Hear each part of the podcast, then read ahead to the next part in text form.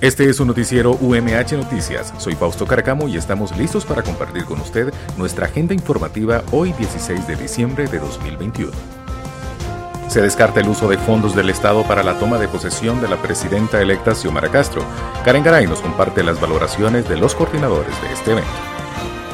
Gracias Fausto y compañeros en cabina. La decisión de llevar a cabo la toma de posesión de la presidenta electa Xiomara Castro ha sorprendido a muchos. En estos momentos nos encontramos en la conferencia del Comité de Transición. Escuchemos declaraciones de Natalie Roque Sandoval.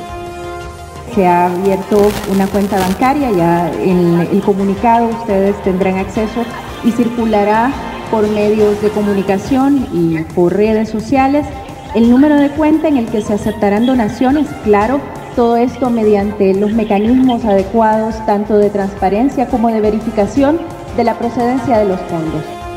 Cabe mencionar, compañeros, que la toma de posesión será el 27 de enero del próximo año y como lo escucharon en las declaraciones, se realizará con donaciones que todo el pueblo hondureño aportará. Volvemos a cabina de UMH Noticias, les informó Karen Garay. Continúa la lista de extraditados hacia los Estados Unidos. Catherine Guillón nos dice de quién se trata.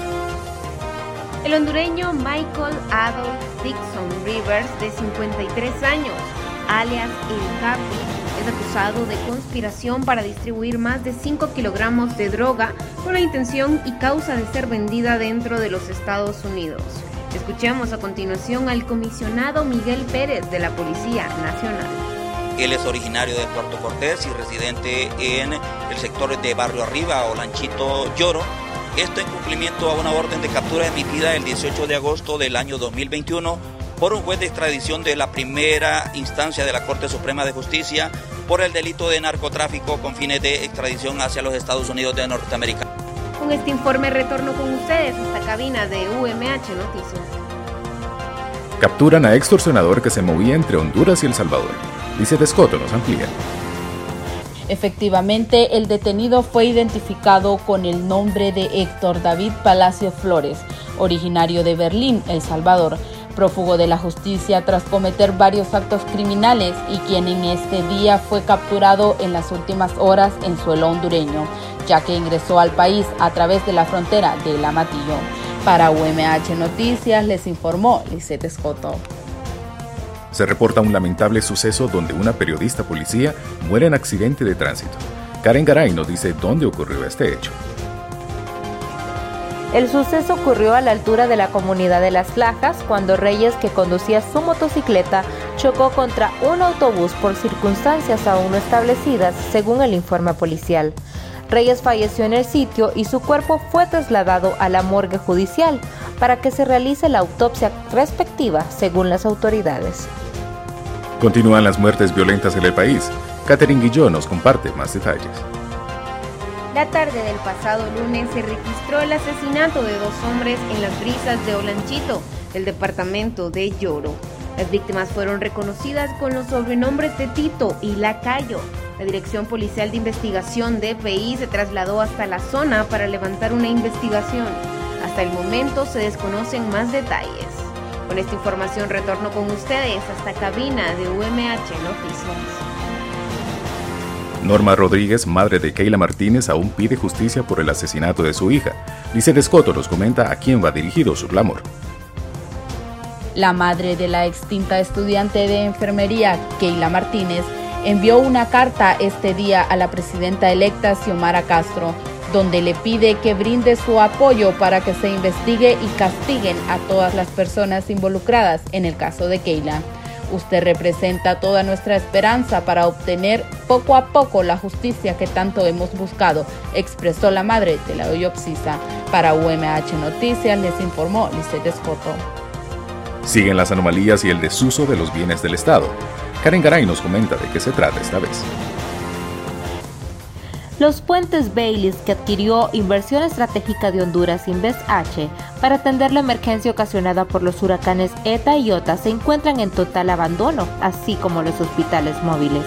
Ahora estos puentes son propiedad de la Secretaría de Infraestructura y Servicios Públicos, INSEP, ya que se encuentran cargados a su inventario.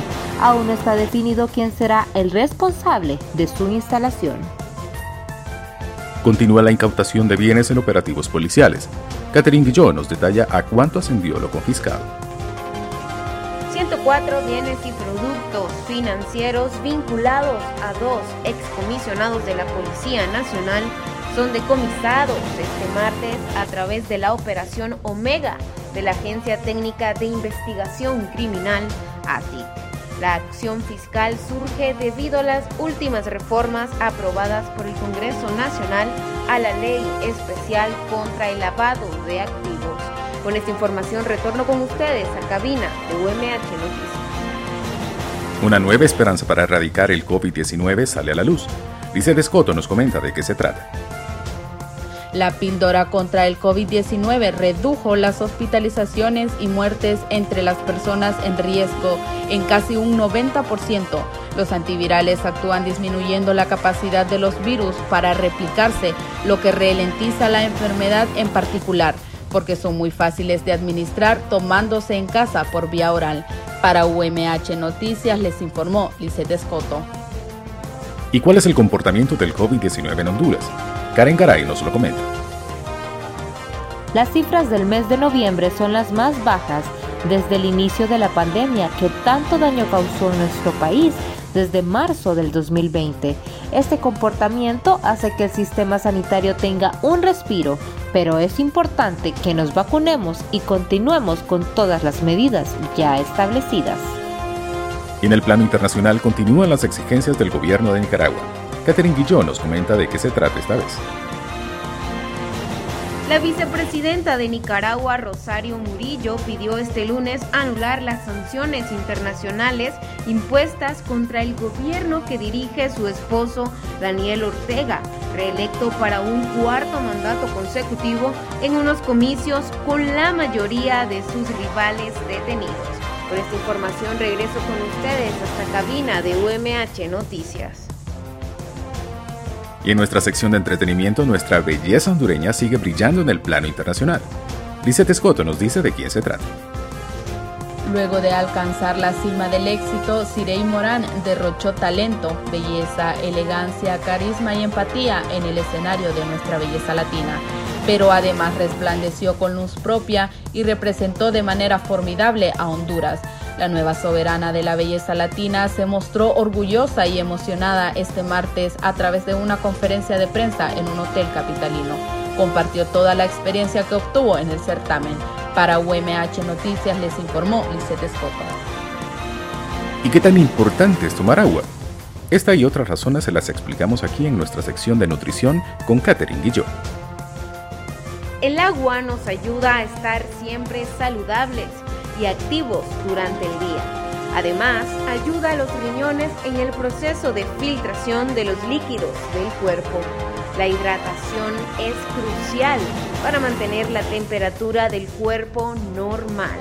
Con esta información regreso con ustedes hasta cabina de UMH Noticias. Y el escenario está listo para los octavos de final de la Champions League. Dice Descoto nos comenta quiénes son los invitados a esta fiesta deportiva. Los cruces de octavo de la Champions son Salzburgo versus Bayern Múnich, Sporting Lisboa versus Manchester City, Benfica versus Ajax, Chelsea versus Lee, Atlético del Madrid versus Manchester United, Villarreal versus Juventus, Inter versus Liverpool, Paris Saint-Germain versus Real Madrid. La gran final se estará llevando a cabo el 28 de mayo en el Gansport Arena de San Petersburgo, Rusia.